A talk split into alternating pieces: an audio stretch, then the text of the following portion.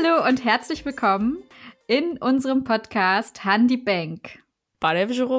Esor Norizirar. Ja, wir freuen uns, dass ihr wieder dabei seid und ähm, wir wollen auch nochmal an dieser Stelle ein großes Dankeschön an euch ZuhörerInnen aussprechen, weil wir nämlich nach der letzten Folge super viel Feedback bekommen haben und ähm, auch ganz viele tolle Hinweise und Tipps, wie man zum Beispiel Armenisch lernen kann oder ähm, ich glaube, wir haben auch darüber gesprochen, ob es Tinder gibt, ne, Anush? Ja, die Kyank-App, so heißt sie, glaube ich. Also wer sich dafür interessiert, wir wollen jetzt, äh, das ist äh, keine Werbung, wir werden nicht dafür bezahlt. aber ähm, ja, wir fanden das total spannend, dass einige ZuhörerInnen sich angesprochen gefühlt haben und uns dann direkt Tipps dazu gegeben haben. Und gleichzeitig hatten wir auch eine wahnsinnig positive Rückmeldung zu der letzten Folge. Also Daniel ist bei euch richtig gut angekommen, würde ich sagen.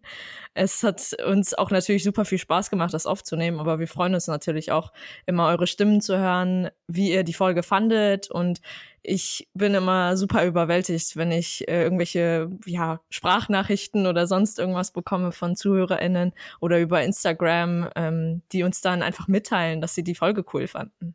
Deswegen ein Danke an euch.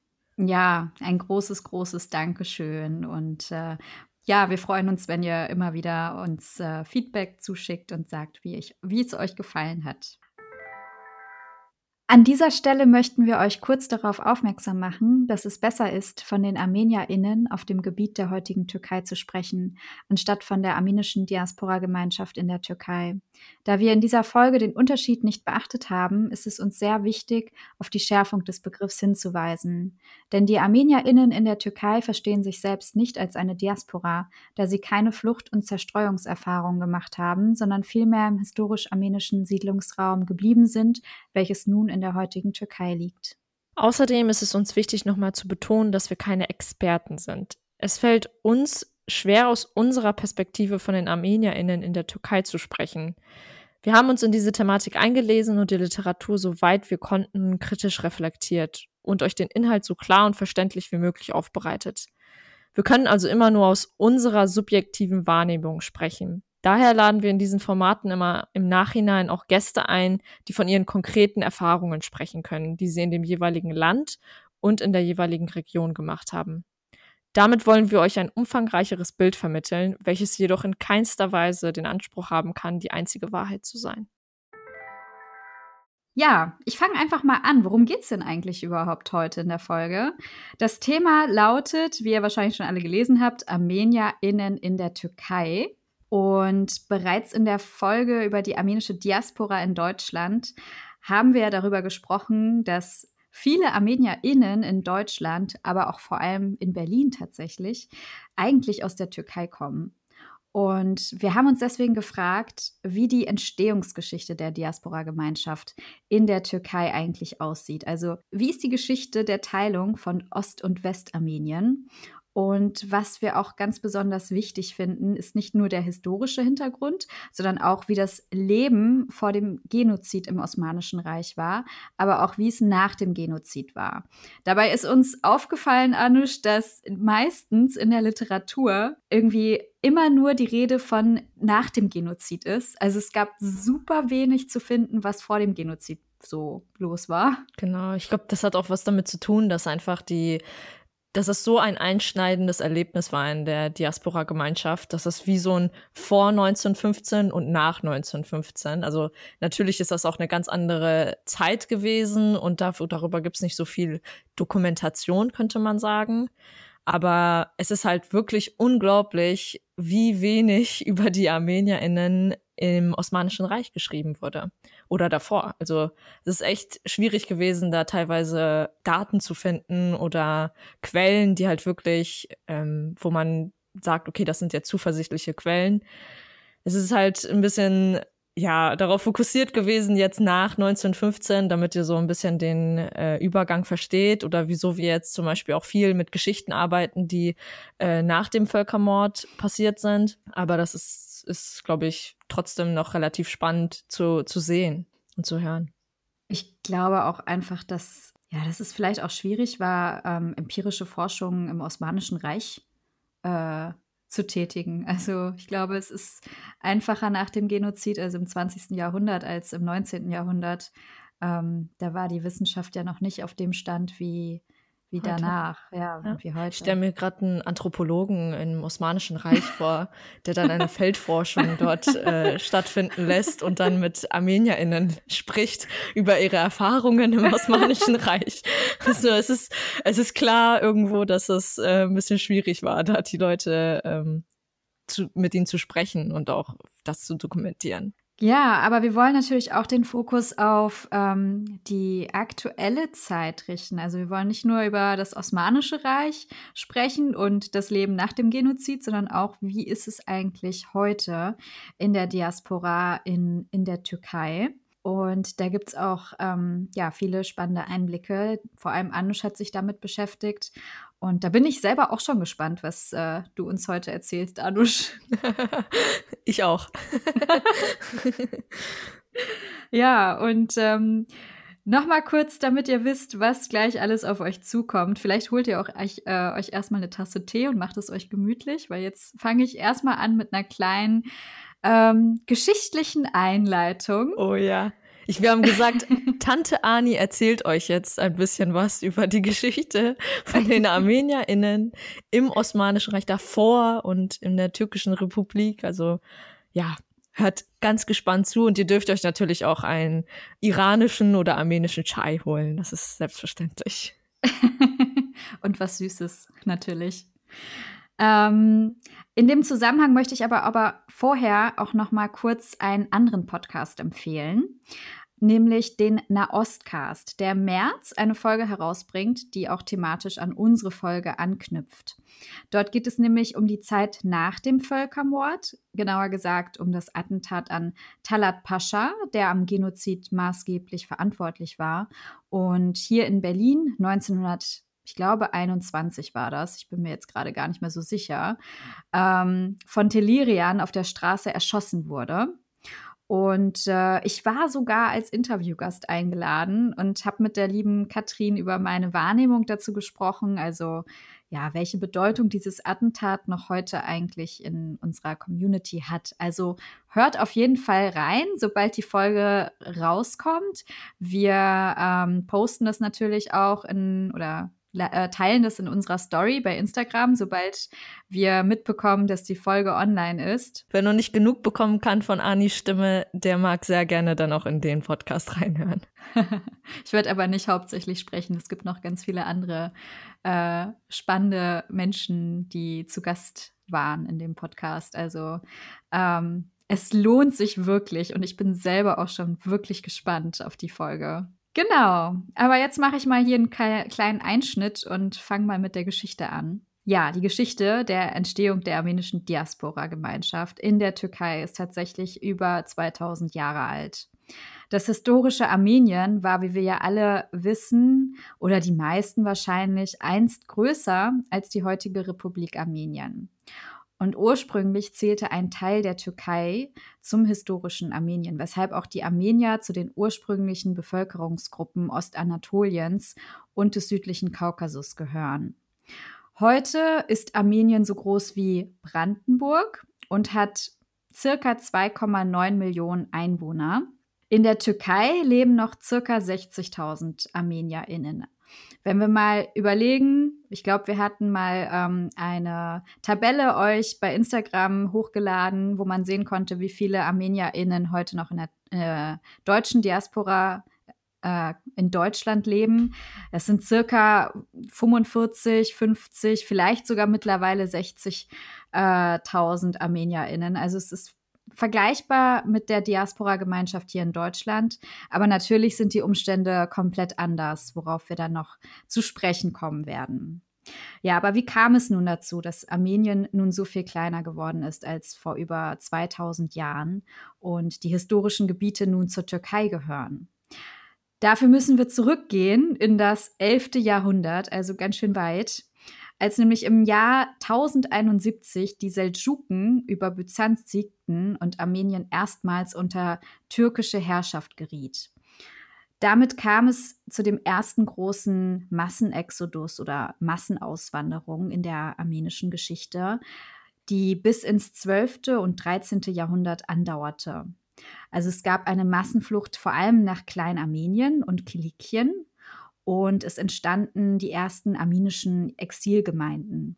Dieses historische Ereignis markiert den äh, Beginn der Teilungsgeschichte zwischen Ost- und Westarmenien. Um nochmal genauer darauf einzugehen, was ist Ostarmenien, was ist Westarmenien, nochmal kurz. Ostarmenien ist die heutige Republik Armenien und blieb damals zunächst unter persischem Einfluss. Und seit dem Ende des russisch-persischen Krieges im Jahr 1828 geriet es unter den russischen Einfluss. Westarmenien ist das heutige Ostanatolien, also das kleinste der sieben geografischen Gebiete der Türkei, und blieb damals unter der Herrschaft der Turkstämme und wurde um 1300 in das Osmanische Reich integriert, das von Osman I. gegründet wurde. Ja, aber trotz dieser Ereignisse, also durch die Eroberung der Seldschuken, ähm, blieben viele ArmenierInnen im Osmanischen Reich. Und wir haben uns dann gefragt, wie sah eigentlich das Leben der ArmenierInnen als ethnische Minderheit so aus? Also wie war es dort, äh, wie war das Leben dort, wie waren die Umstände, wie waren die politischen Umstände vor allem? Und ähm, deswegen gehen wir jetzt weiter in das Leben im Osmanischen Reich. Das Osmanische Reich existierte circa 1299 bis 1922. Und es war tatsächlich nicht gänzlich muslimisch, also es war kein homogenes Imperium. Es lebten dort griechisch-orthodoxe Christen, apostolische Armenier, Katholiken, Protestanten, Juden und unter dieser Herrschaft der Osmanen wurde ein ganz bestimmtes hm, System eingeführt, eine Gesellschaftsordnung sozusagen, die sich das Millet-System nannte. Und ja, was, was bedeutet eigentlich dieses Millet-System, habe ich mich gefragt. Ähm, wie genau sah diese Gesellschaftsordnung aus? Ich kann mir vorstellen, dass einige das sogar so, hm, schon mal gehört haben oder auch genauer darüber Bescheid wissen. Aber ähm, wir wollten trotzdem noch mal darauf eingehen, weil ich das ganz interessant finde. Dieses System entschied vor allem über die rechtliche Stellung von nicht-muslimischen Gemeinschaften. Also welche Rechte haben diese Gemeinschaften und welche nicht. Zu diesen einzelnen Gemeinschaften gehörten eben die Armenierinnen, die Griechen und die Juden. Ja, wie sah aber nun genau diese rechtliche Stellung aus? Da kann man einiges zu erzählen. Es war sozusagen ein System, das ähm, zwar ihre Existenz als Gemeinschaft duldete, aber sie mussten dafür hohe Steuern zahlen. In den Bereichen, die nicht vom islamischen Gesetz geregelt werden konnten, durften sie sich aber selbst verwalten. Und als Religionsgemeinschaft standen ihnen die kirchlichen Rangobersten vor. Für die Armenier war das der armenische Patriarch.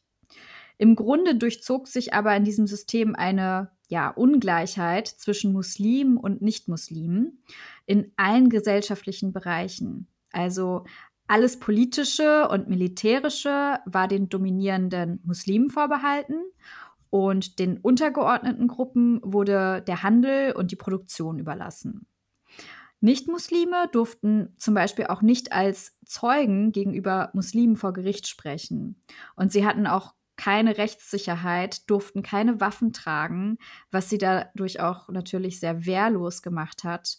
Und wenn sie vor einem Muslim getötet wurden, durfte der muslimische Mörder nicht mit dem Tod bestraft werden. Und ähm, sie durften auch keine wertvollen Stoffe tragen, also Pelze, Seide. Und diese Trennung der Gemeinschaften wurde insbesondere durch die Farbe der Schuhe unterstrichen, was ich auch ziemlich heftig fand. Ähm, ja, die Farbe verriet sozusagen, welcher Gemeinschaft man angehörte. Also die Armenier trugen rote Schuhe, die Juden blaue, die Griechen schwarze, die Muslime gelbe. Und in der Forschungsliteratur wird dieses System häufig als Toleranzsystem beschrieben. Ähm, man muss aber eher betonen, dass es sich hier um ein ungleichberechtigtes System handelt, das über- und unterordnet und zu Ghettoisierung, Stigmatisierung und Demütigung von Nichtmuslimen führte. Und letztlich erscheint es mir auch eher wie eine verachtende Duldung, muss ich sagen, als ein tolerantes Gesellschaftssystem. Ja, wir müssen aber natürlich auch positive Ereignisse hervorheben. Also es war nicht alles gänzlich schlimm.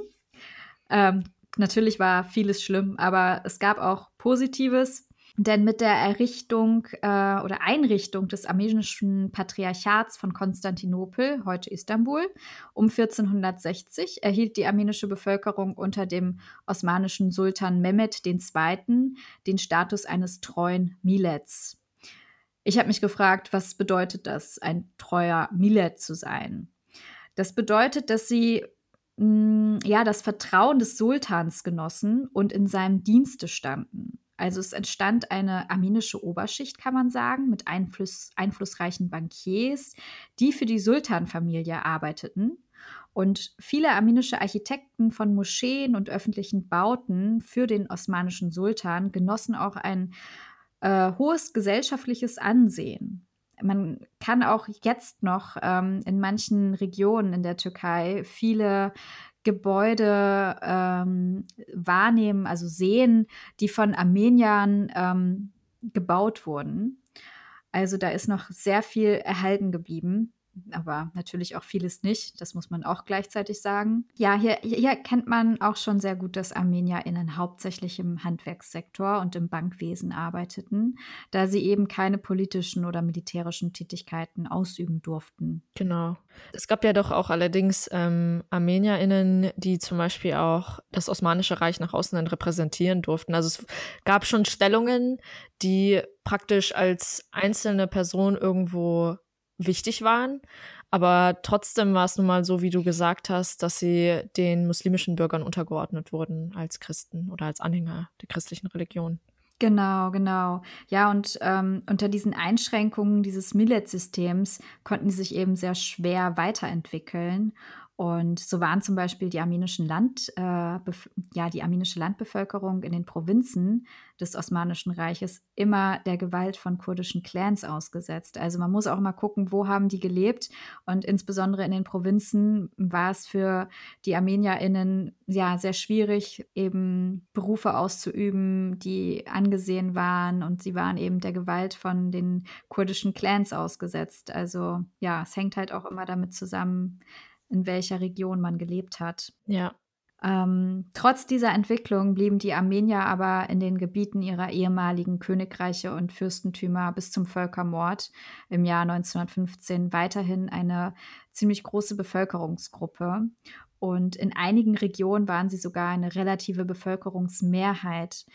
Ich finde das ganz interessant. Zwischen ähm, den Jahren 1844 und 1867 gab es im Osmanischen Reich etwa 2,4 Millionen ArmenierInnen. Heute in der Republik Armenien äh, leben circa 2,9 Millionen ArmenierInnen, haben wir gesagt. Ja, das ist schon eine krasse Zahl, wie viele dort damals gelebt haben im Osmanischen Reich. Äh, seit 1870 kam es aber zu einem deutlichen Rückgang der armenischen Bevölkerung. Die Gründe dafür waren unter anderem die Massaker, die Sultan Abdülhamid II. in den 1890er Jahren anordnete, wodurch mehr als 200.000 zum Opfer fielen und es auch große Auswanderungswellen gab.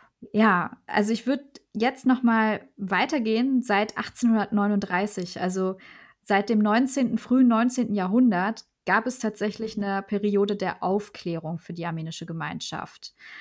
Das, das ging bis zum Völkermord und es kam in Konstantinopel zu einem aufblühenden kulturellen Leben, sodass die armenischen Gemeinden um 1860 tatsächlich über ein ganz dichtes Netz von mehr als 70 Schulen verfügten, sogar Museen, Kulturvereine, öffentliche Bibliotheken und ein Krankenhaus sogar äh, hatten. Und es gab auch mehrere Zeitungen, die im Kontakt mit Europa auch standen und über die Bedürfnisse und Hoffnungen der Armenier berichteten. Ich, ich wollte nur noch mal ähm, dazu sagen, es gab ja auch der, wie du erzählt hattest, mit den ganzen Einschränkungen für die ArmenierInnen, die in der Türkei oder im Osmanischen Reich gelebt haben, war es irgendwo auch nachvollziehbar, vor allen Dingen nach dieser Aufklärung, dass halt sich auch zum Beispiel äh, politische Gruppen gegründet haben, also armenische politische Gruppen, Revolutionisten, die versucht haben, ja, eine größere kulturelle Freiheit für die ArmenierInnen in der Region zu erwirken, so dass man auch vielleicht regionale Autonomität oder sowas bekommen kann von der osmanischen Regierung. Und äh, unter anderem, ich glaube, diese Gruppe ist relativ äh, weit bekannt, äh, waren es die Dashnaken. Auf ähm, Armenisch heißen sie Hai Herapochagan Dashnak Zuchun. Ver wow. Verzeiht mein Armenisch, falls es nicht so gut ist. Genau, und ähm, das sind halt wirklich solche Gruppierungen oder so eine Gruppierung gewesen, die versucht hat, gegen dieses System anzukämpfen und auch mehr Freiheit für die Armenier in im Osmanischen Reich zu erwirken, aufgrund der Einschränkungen, die vorher schon existiert haben. Genau, das muss man auch alles nochmal ähm, im Zusammenhang zum 20. Jahrhundert sehen, weil es dort auch zu der Modernisierung im Osmanischen Reich kam und sich ähm, ja einiges eben entwickelte. Ich würde auch noch mal dazu erwähnen, dass sich auch besonders der Sektor des Handels und der Produktion zunehmend entwickelte, wodurch die armenischen Handwerker auch zu Unternehmern wurden und auch einen gewissen Wohlstand erlangten und die Familien ihre Kinder auch an europäische Universitäten schickten, was ich auch tatsächlich sehr, sehr ähm, interessant fand und auch krass, weil es auch solche Parallelen zum Judentum gibt. Armenier wurden auch von europäischen Intellektuellen wegen ihres Fleißes und ihrer ökonomischen Stärke oft als in Anführungszeichen die Juden des Orients bezeichnet, wodurch eben anti-armenische Stereotype entstanden, die dem Stereotyp, also in Anführungszeichen, des jüdischen Wucherers ähnelten. Also es ist, ich fand das total heftig, dass, dass es dort diese Parallelen gab, dass die Armenier aufgrund ihrer hohen ökonomischen Stellung und ihrer, ähm, ja, ihres erwirtschafteten Geldes eben als ähm, Feindbild auch wahrgenommen wurden, Stereotype entstanden, wodurch ähm, ja, der Armenier eben als, als Feind wahrgenommen wurde. Es ist auch ähm, eine, diese Parallele einfach auch irgendwo zu erkennen zwischen der jüdischen Geschichte und der armenischen. Also es ist viel von äh, Verfolgung und Vertreibung geprägt worden.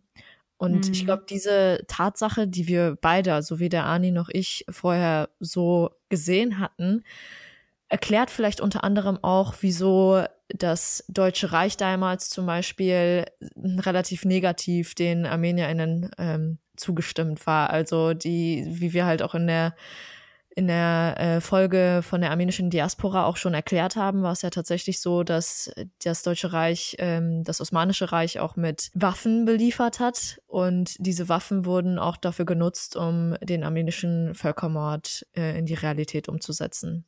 Hm. Ja, es sind echt krasse Parallelen und ähm, ich fand das auch nochmal ganz äh, interessant, so diese ganzen inneren Verflechtungen nochmal richtig wahrzunehmen und zu verstehen.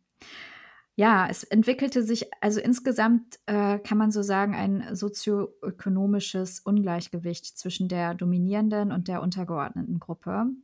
Und wie Anush auch schon auch ja, erklärt hat, es gab gleichzeitig Reformen, die angestrebt wurden, äh, in denen versprochen wurde, dass Nicht-Muslime den Muslimen gleichgestellt werden sollten. Und die Gemeindestrukturen sollten reformiert werden. Die ArmenierInnen wollten gleiche Rechte, um in politische und administrative Angelegenheiten mitzuwirken. Und sie wollten natürlich auch vor der Willkür und den Übergriffen durch die muslimische Bevölkerung geschützt sein. Denn die Situation entwickelte sich trotzdem immer weiter ähm, in eine negative Richtung.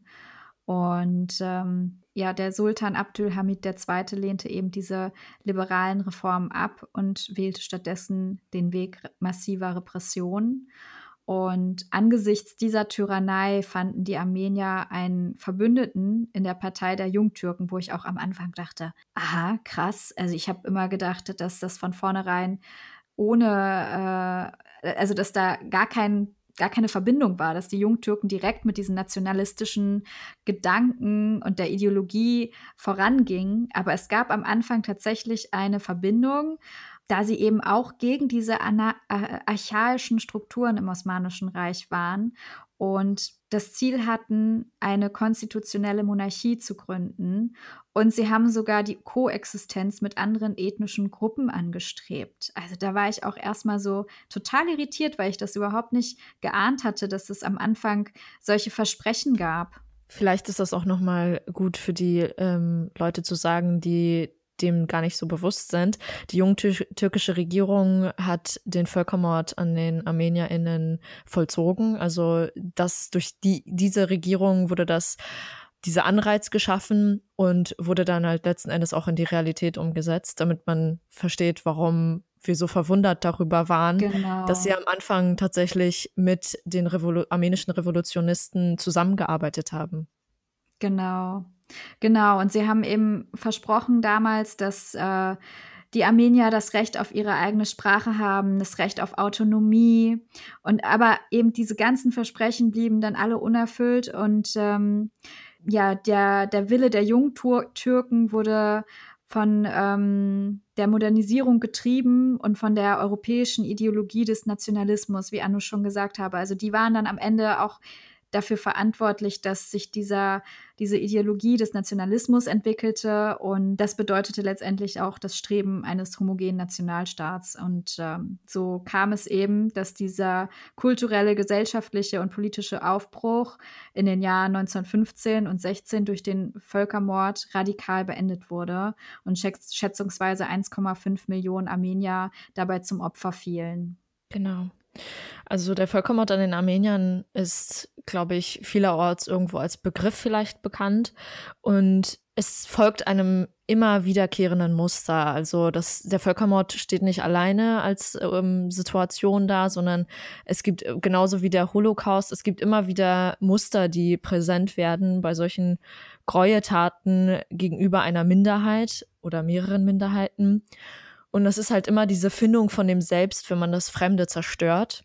Und es passiert meistens, wenn es Schwierigkeiten in der sozialen oder politischen Art oder in dieser Gruppierung gibt. Dann tendiert die dominantere Gruppe dazu, bestimmte Bilder und Strukturen zu setzen über die Minderheitengruppe, die diese Gruppe von der dominierten, dominanten Gruppe praktisch distanzieren. Und da wird diese Verbindung getrennt und es wird eine, ein Bösewicht gesucht, warum denn die Situation so schwierig ist. Also es, man könnte sagen, das Osmanische Reich war schon nahe des Falles. Also man hat halt gemerkt, äh, dass das Osmanische Reich sich dem Ende zuneigt und genau da wurde diese, wurden diese Gräueltaten an den ArmenierInnen tatsächlich vollzogen. Es ist halt wie ein wie ein Krieg mit dem Versuch, halt die Identität irgendwo aus diesem Selbstschutz oder diese Identitäten aus diesem Selbstschutz zu zerstören. Und deswegen könnte man halt sagen, dass der Genozid an den Armeniern äh, fundiert war auf Staatsbürgerschaft, ähm, Land hatte viel damit zu tun, aber auch die geografische Lage, die halt relativ ungünstig, könnte man sagen, für die ArmenierInnen war.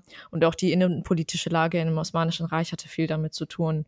Und es folgte einem bestimmten System, wie es halt vieler Male so ist, äh, dass zum Beispiel die Männer erstmal von zu Hause abgeholt wurden, abgeholt in Anführungsstrichen, und ähm, zum Arbeiten gezwungen wurden und danach ermordet. Und gleichzeitig war es auch so, dass dann Frauen und Kinder und ähm, jüngere Mitglieder der Familie zu einem Todesmarsch äh, vorangetrieben sollten. Und das haben dann halt äh, osmanische Soldaten mitverfolgt. Und es war eine wirklich schreckliche Gräueltat, wobei sehr, sehr viele Menschen verstorben sind und viele christliche Minderheiten im Osmanischen Reich verschwunden sind. Also es wird immer in der türkischen Geschichtsschreibung immer noch leider so dargestellt, als wäre es eine Umsiedlung gewesen von einem Ort zum anderen.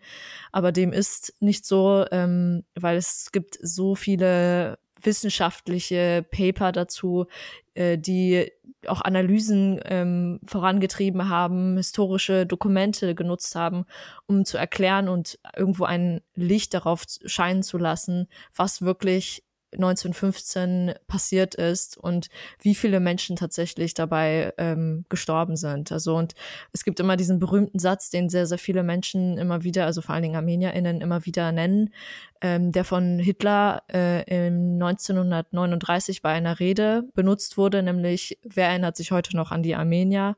Und das war praktisch wie eine, eine Situation, wo die Nichtanerkennung eines Völkermordes dafür gesorgt hat, dass eine andere Minderheit getötet wurde praktisch. Und das ist halt ein sehr, sehr schreckliches Ereignis gewesen, wo die ArmenierInnen noch heute versuchen, die Anerkennung voranzutreiben in verschiedenen Regionen. Und die türkische Regierung mhm. erkennt dieses nach wie vor nicht an.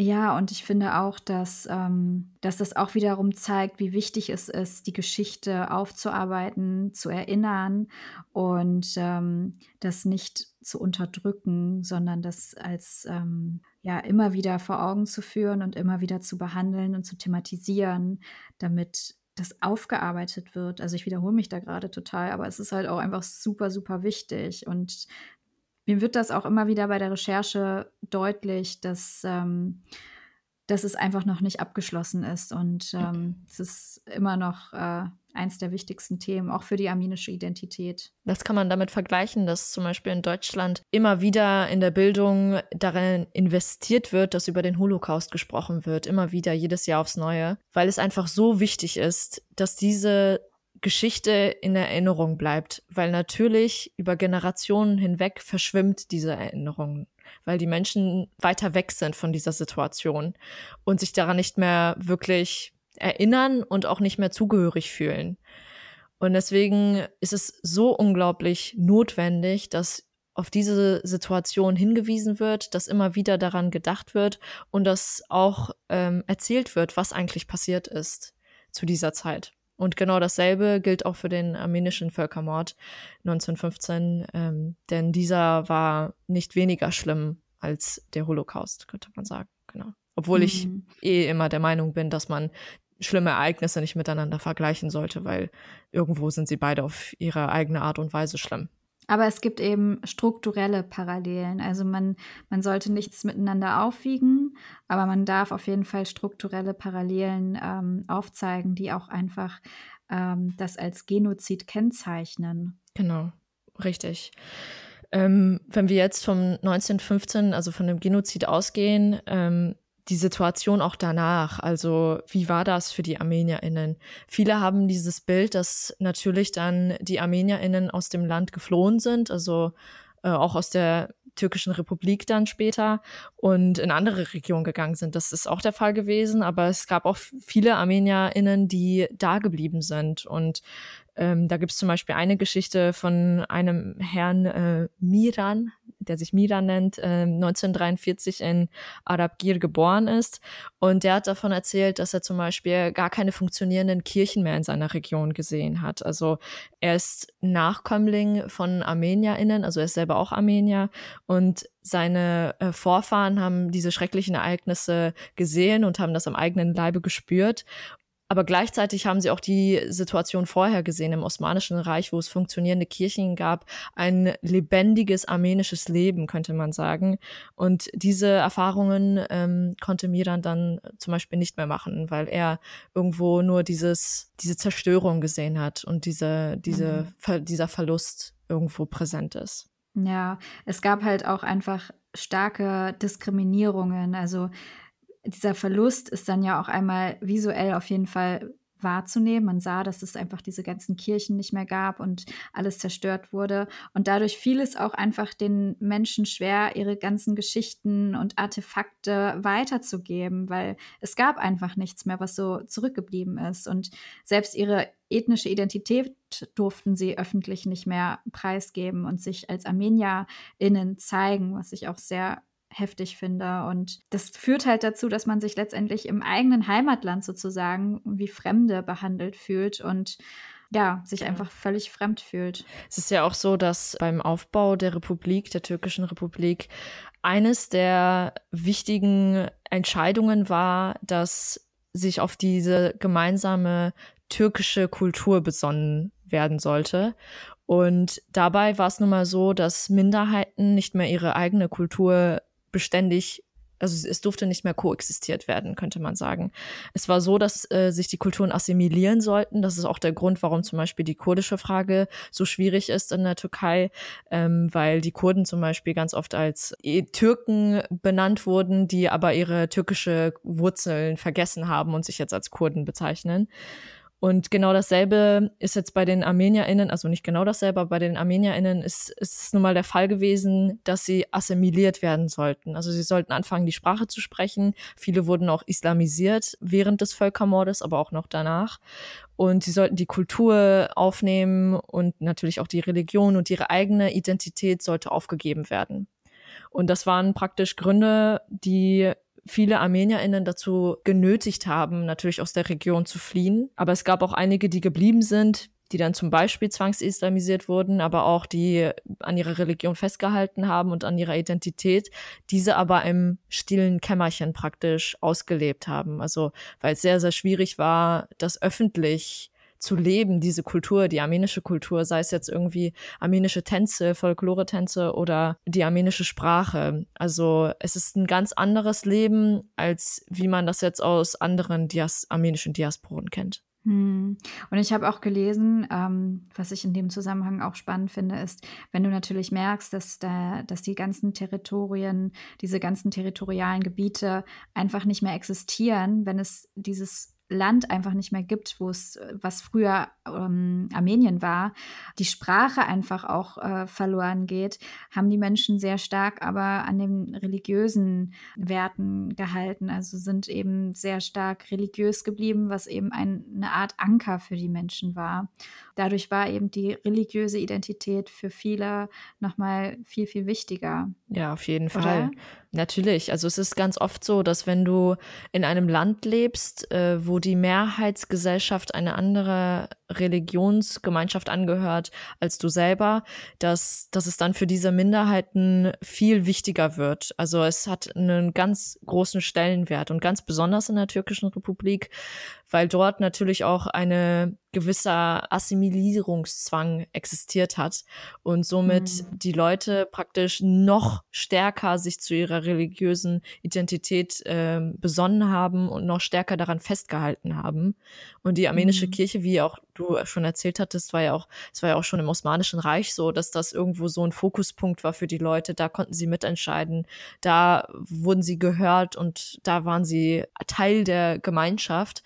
Und das hat sich danach natürlich nicht geändert. Wobei man sagen muss, dass jetzt, also im Laufe der Zeit, äh, es bestimmte Orte, Fokusorte gibt, wo die ArmenierInnen leben. Also es ist jetzt nicht so verstreut, wie man das jetzt aus Deutschland zum Beispiel kennt, sondern es ist sehr fokussiert auf Istanbul beispielsweise. Also da leben mhm. tatsächlich mhm. die meisten ArmenierInnen in der Türkei. Ja, was ich auch ganz wichtig finde zu erwähnen, es gibt natürlich in der jüngeren Zeit jetzt auch einige positive Veränderungen, wie zum Beispiel, dass die enteigneten Stiftungsgüter an die armenische Gemeinschaft auch zurückgegeben wurden und dass die im 10. Jahrhundert erbaute armenische Kirche auf der Insel Achtamar im Wannsee auch restauriert wurde, was auch natürlich irgendwo ein, eine symbolische Bedeutung hat. Und wo ich gerade bei Kirchen bin, auch die Subgida Kirche, die fast völlig zerstört war und sogar als Stall- und Lagerhalle gedient hatte, wurde auch restauriert und 2011 wieder geöffnet und ist heute auch die größte armenische Kirche im Nahen Osten. Ja, Genau. Es gibt ja auch viele Regionen, die zum Beispiel ähm, sehr von Armen also sehr stark von ArmenierInnen bewohnt waren die jetzt beispielsweise kaum, also wo jetzt kaum noch ArmenierInnen leben.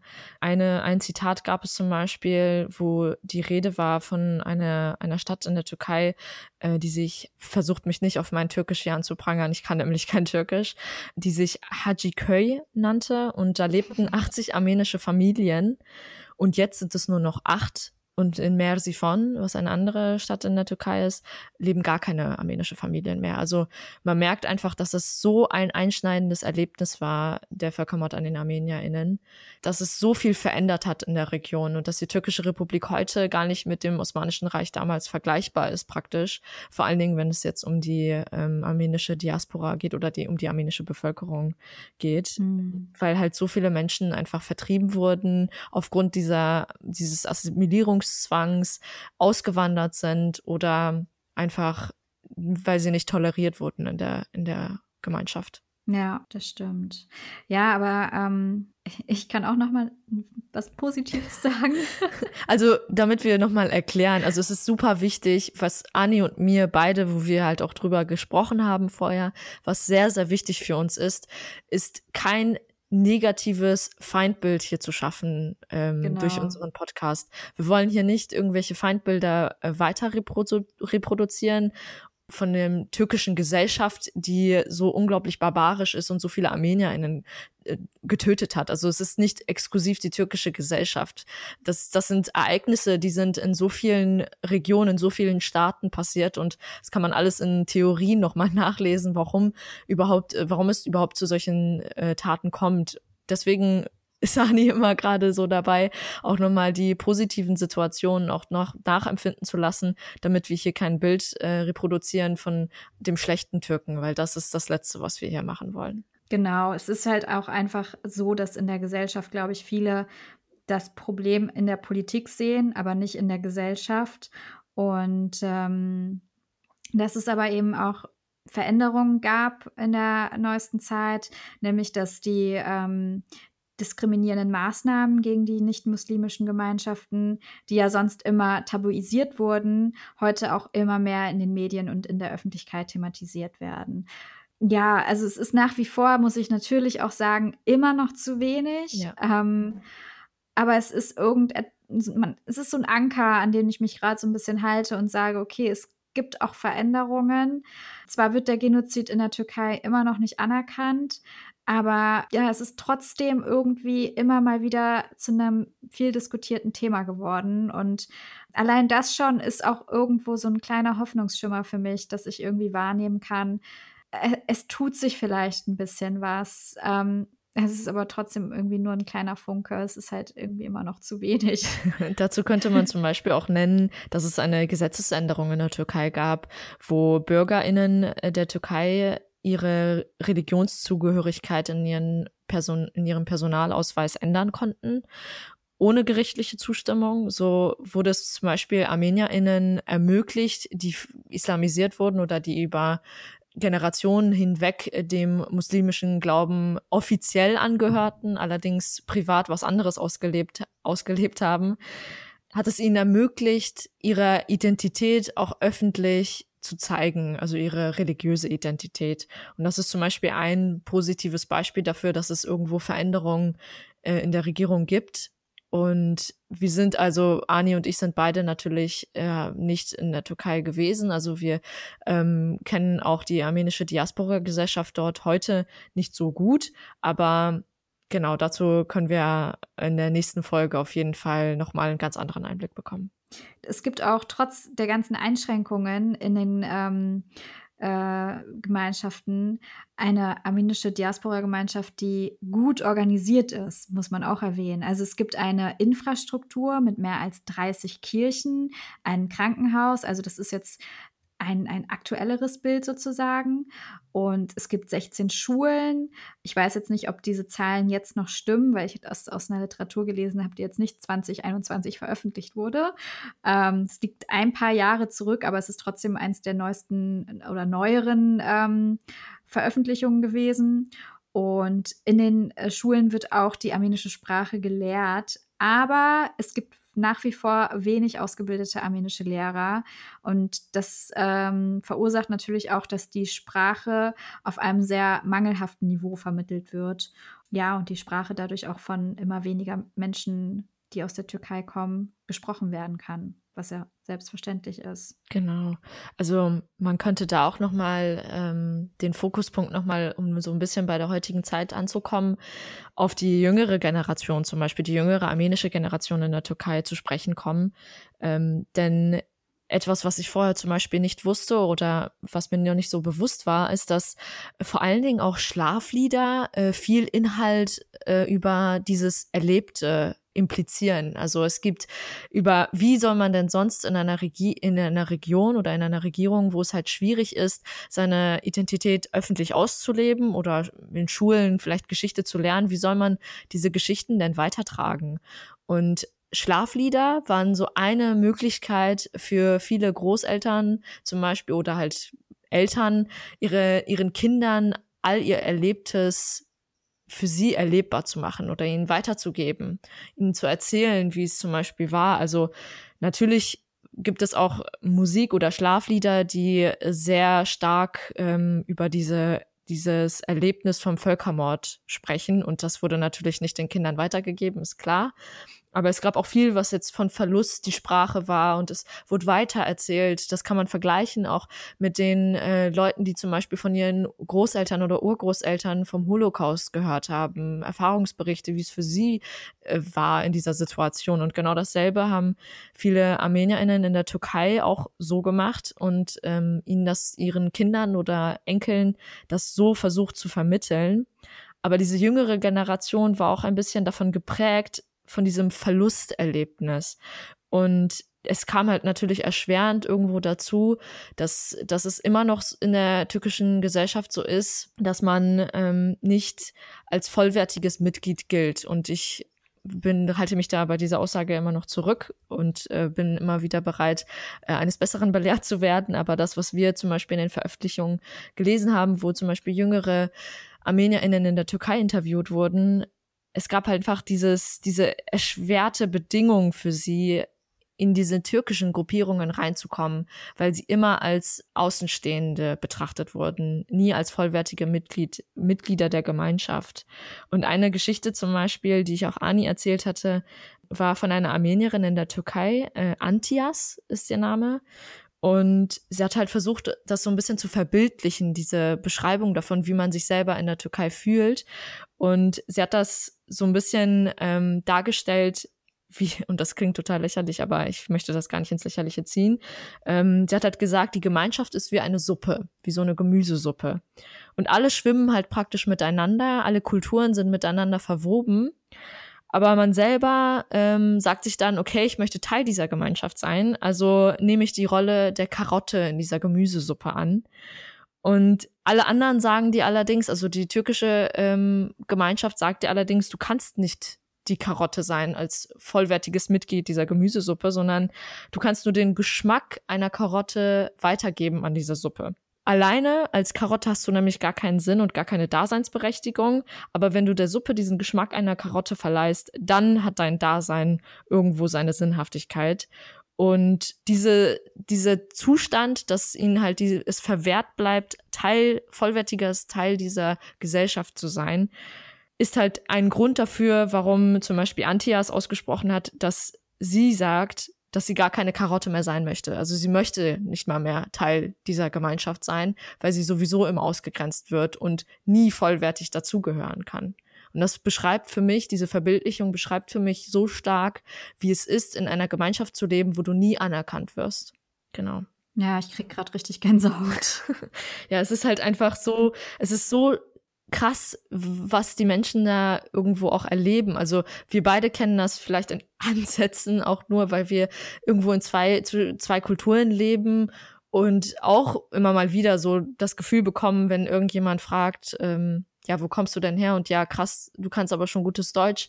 Dann fühlt man sich auch schon so ein bisschen, okay, ich gehöre anscheinend nicht so komplett zu dieser äh, Gemeinschaft dazu, aber das ist ein Weltenunterschied davon, wie wenn du in einem Land lebst, wo die Regierung dich als Person nicht akzeptiert. Und es ist auch damit zu beschreiben, wie zum Beispiel auch in Situationen, wo jetzt ähm, politische Ereignisse zwischen Armenien und der Türkei passieren und diese politischen Ereignisse dann besorgen, dass der Präsident öffentlich Drohungen ausspricht an die armenische Gesellschaft in der Türkei. Hm. Was ich auch erschreckend finde, ist auch nach wie vor, dass ähm, in den türkischen Schulen vieles aus der Geschichte verschleiert wird. Und ich habe das, äh, ich habe noch mal zur Vorbereitung mir eine Doku angesehen. Das können wir euch auch natürlich in den Show Notes verlinken. Von 2015 war die, glaube ich. Und da berichtete eine Schülerin, dass in ihren Geschichtsbüchern zum Beispiel äh, drin dass die Christen in ein sicheres Gebiet des Osmanischen Reichs nach Syrien gebracht wurden. Also in ein sicheres Gebiet gebracht wurden. Das klingt schon komplett anders. Also ja, das angebliche Syrien, das als sicheres Gebiet äh, darstellt, dass das eigentlich eine Wüste war, in der viele Armenier verhungerten und verdursteten, steht natürlich nicht im Buch. Und kritische Nachfragen wurden in dem Schulsystem auch einfach nicht erwünscht. Also dann wird einfach nicht drauf eingegangen, sobald du ähm, kritisch nachfragst. Das finde ich auch einfach heftig. Genau. Und das zeigt auch noch mal genau das, was wir auch vorher nach vorne bringen wollten die Gesellschaft bekommt äh, ein bestimmtes Bild von den ArmenierInnen beigebracht in den Schulen auch schon. Und auch die Geschichte wird ganz anders präsentiert, als wie, wie jetzt viele Wissenschaftler das auch darstellen. Und das sorgt natürlich dafür, dass die Gesellschaft ein, eine ganz andere Auffassung davon hat, was da eigentlich passiert ist. Und das passiert halt ganz oft, dass dann zum Beispiel ArmenierInnen, die in der Türkei äh, leben, darauf angesprochen werden, auf den Genozid an den Armeniern. Und dann die Frage kommt, ja, ähm, glaubst du denn eigentlich daran? Eine Interviewte in dem Paper, was ich gelesen hatte, hatte zum Beispiel gesagt, dass sie nie lügen möchte in diesen Situationen. Also sie möchte nie aufgrund der Tatsache, dass sie jetzt irgendwie dazugehören möchte, zu sagen, dass das, dass sie glaubt, dass das nicht stimmt, nur damit sie halt dazugehören kann. Aber gleichzeitig möchte sie auch nicht die ganze Geschichte jetzt irgendwo erzählen, weil sie das Gefühl hat, dass sie selber natürlich das alles nicht erlebt hat und das auch nicht so rüberbringen kann, dass es irgendwie eine Veränderung zustande kommen würde in dem Gedankengut von den Menschen. Das ist halt mhm. extrem davon ausgehend, wie die Regierung auch dagegen arbeitet, also gegen diese Aufklärung, gegen diese Maßnahmen, wo versucht wird, die, diese wirkliche Situation von dem Völkermord auch nochmal nach vorne zu tragen und das auch in die Geschichtsbücher reinzubekommen. Und das ist halt mhm. einfach schwierig, wenn die Regierung sich dagegen stellt, die armenische, äh, die türkische Gesellschaft dann auch von einer anderen Situation zu überzeugen. Weil das, was du als Kind lernst, sehr, sehr schwer aus deinem Gedankengut wieder rauszubekommen im Erwachsenenalter. Mm, ja, ich ähm, weiß jetzt nicht, ob das wirklich hier reinpasst, aber ähm, parallel dazu fällt mir gerade auch ein, dass man eigentlich auch diese, ähm, den Genozid an den osmanischen Christen auch in die deutschen Geschichtsbücher eigentlich integrieren müsste. Und ich frage mich, ob es das bis jetzt, ob es das jetzt eigentlich gibt, weil wenn ich mich zurückerinnere in meine äh, Schulzeit, es gab alle Themen, aber nicht das Thema. Also nicht der Genozid an den Armeniern. Und das sollte eigentlich auch gemacht werden, genau. finde ich. Es steht, glaube ich, nicht im Curriculum drin, wenn ich mich nicht irre. Mhm. Aber ich hatte zum Beispiel einen Geschichtslehrer damals, ähm, der sich dann dazu entschieden hat, das einfach dran zu nehmen aus persönlicher Sichtweise. Aber es hat halt nichts mit dem Curriculum zu tun. Und aus diesem Grund finde ich das auch, also empfinde ich das als sehr, sehr wichtig, das aktiv in das Curriculum mit reinzunehmen, weil es einfach auch so viele Parallelen zum Holocaust gibt und mhm. irgendwo auch eine Beeinflussung voneinander stattfindet. Und das ist ein Völkermord, der auch im 20. Jahrhundert stattgefunden hat und das dann halt komplett nicht zu benennen, also es ist ja auch während des Ersten Weltkriegs passiert, äh, finde ich irgendwo äh, eine fehlende, eine Bildungslücke, würde ich sagen. Auf jeden Fall, ja. Genau, also ich, wir hoffen natürlich, dass euch das jetzt so ein bisschen einen Überblick gegeben hat darüber, wie die Situation aussieht ähm, oder wie die Geschichte auch ist von der armenischen Bevölkerung in der Türkei. Und wir sind immer, äh, wir finden das immer wichtig, da nochmal zu erwähnen, dass wir natürlich uns das alles selber angelesen haben. Ihr findet auch nochmal ähm, in den Shownotes ein Literaturverzeichnis mit all den Sachen, die wir jetzt genannt haben, die ihr auch nachlesen könnt. Aber gleichzeitig sind wir natürlich selber keine türkischen Armenier. Also wir leben, wir haben nie in der Türkei gelebt und deswegen können wir natürlich nicht aktiv das alles repräsentieren, wie es halt wirklich tatsächlich da ist. Wir müssen auf Paper vertrauen, die wir dann halt lesen. Und das ist eine Situation, die wir natürlich so nicht stehen lassen können, weil unser Podcast hat den Anspruch, irgendwo euch die ganze Wahrheit zu zeigen. Und deswegen haben wir für die nächste Folge jemanden eingeladen, der in der armenischen Diaspora in der Türkei gelebt hat, ganz, ganz lange und ja, auch schon ziemlich viel darüber weiß, würde ich sagen, und uns auch einen viel tieferen Einblick darüber geben kann, wie es tatsächlich ist, dort zu leben, wie die armenische Diaspora dort aufgebaut ist, wie die Situation in der Türkei ist, weil es ist halt so schwer, als Außenstehender da Informationen zuzubekommen. Und aus diesem Grund nutzen wir das natürlich und haben einen, jemanden eingeladen, der das dann viel besser erklären kann. Ja, ich freue mich auch echt extrem darüber, dass er zugesagt hat, weil man muss auch immer sagen, es ist nicht einfach, die eigene Geschichte ähm, weiterzugeben. Also es ist halt auch was sehr Persönliches und deswegen schätze ich das so, so sehr wert, wenn Menschen einfach sagen, hey, ich bin dazu bereit, ich erzähle ein bisschen was über mein Leben. Und es ist halt auch einfach, ja, es ist vieles passiert, es ist ein heftiges Schicksal, was man hatte. Und das äh, mit der Öffentlichkeit zu teilen, ist halt einfach super. Und dafür bin ich wirklich dankbar für all die Interviewgäste, die uns auch für die kommenden nächsten Folgen noch zusagen genau. werden, hoffentlich. Also ich finde das vor allen Dingen ähm, so wichtig, auch nochmal Leute zu haben, die von dieser äh, Situation oder von ihren eigenen Erlebnissen sprechen, weil wir zum Beispiel auch ein ganz anderes Bild natürlich vermittelt bekommen. Also meine Eltern zum Beispiel waren sehr, ja, also negativ gestimmt und haben mir ein sehr klares Feindbild äh, von der, von der türkischen Gesellschaft vermittelt. Und deswegen dachte ich zum Beispiel auch ganz lange, ich kann gar nicht in die Türkei reisen oder ich darf nicht als Armenier, weil sobald sie dann irgendwie lesen würden, dass ich einen armenischen Nachnamen habe, dass ich dann da irgendwie, keine Ahnung, gelüncht werde oder so. Und das ist halt, das ist so ein Bild, was entstanden ist, weil natürlich meine Eltern mir ein ganz anderes Bild präsentiert haben. Und das ist natürlich nicht so. Also ich habe dann auch mit einer Freundin in Armenien gesprochen und sie hat dann noch erzählt, nein, das stimmt gar nicht, man kann in die Türkei reisen.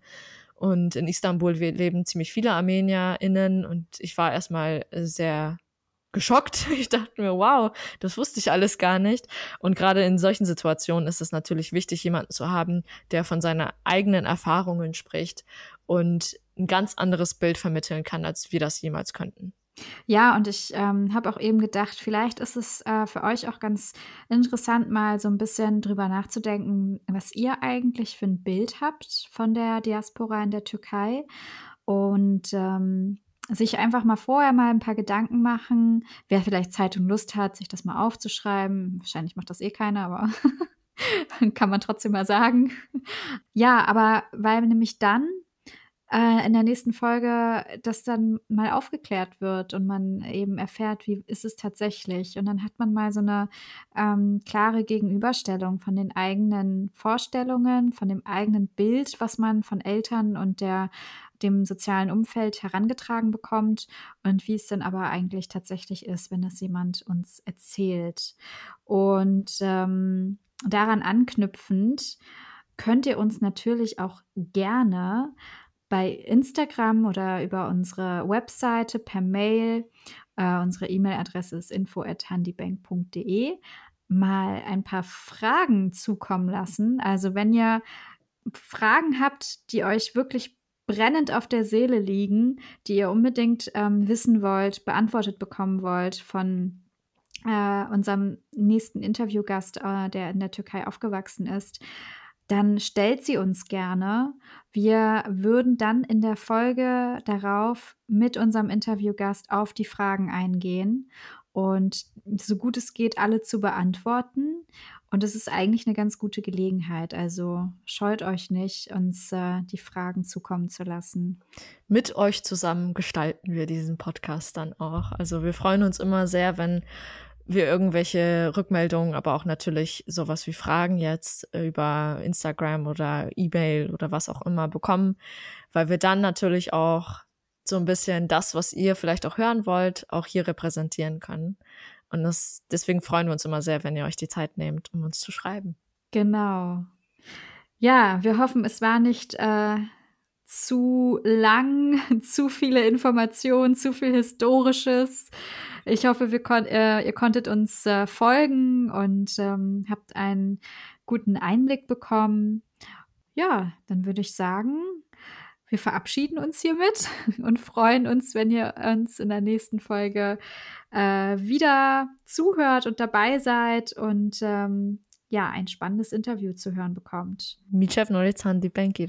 Bis dann. Tschüss.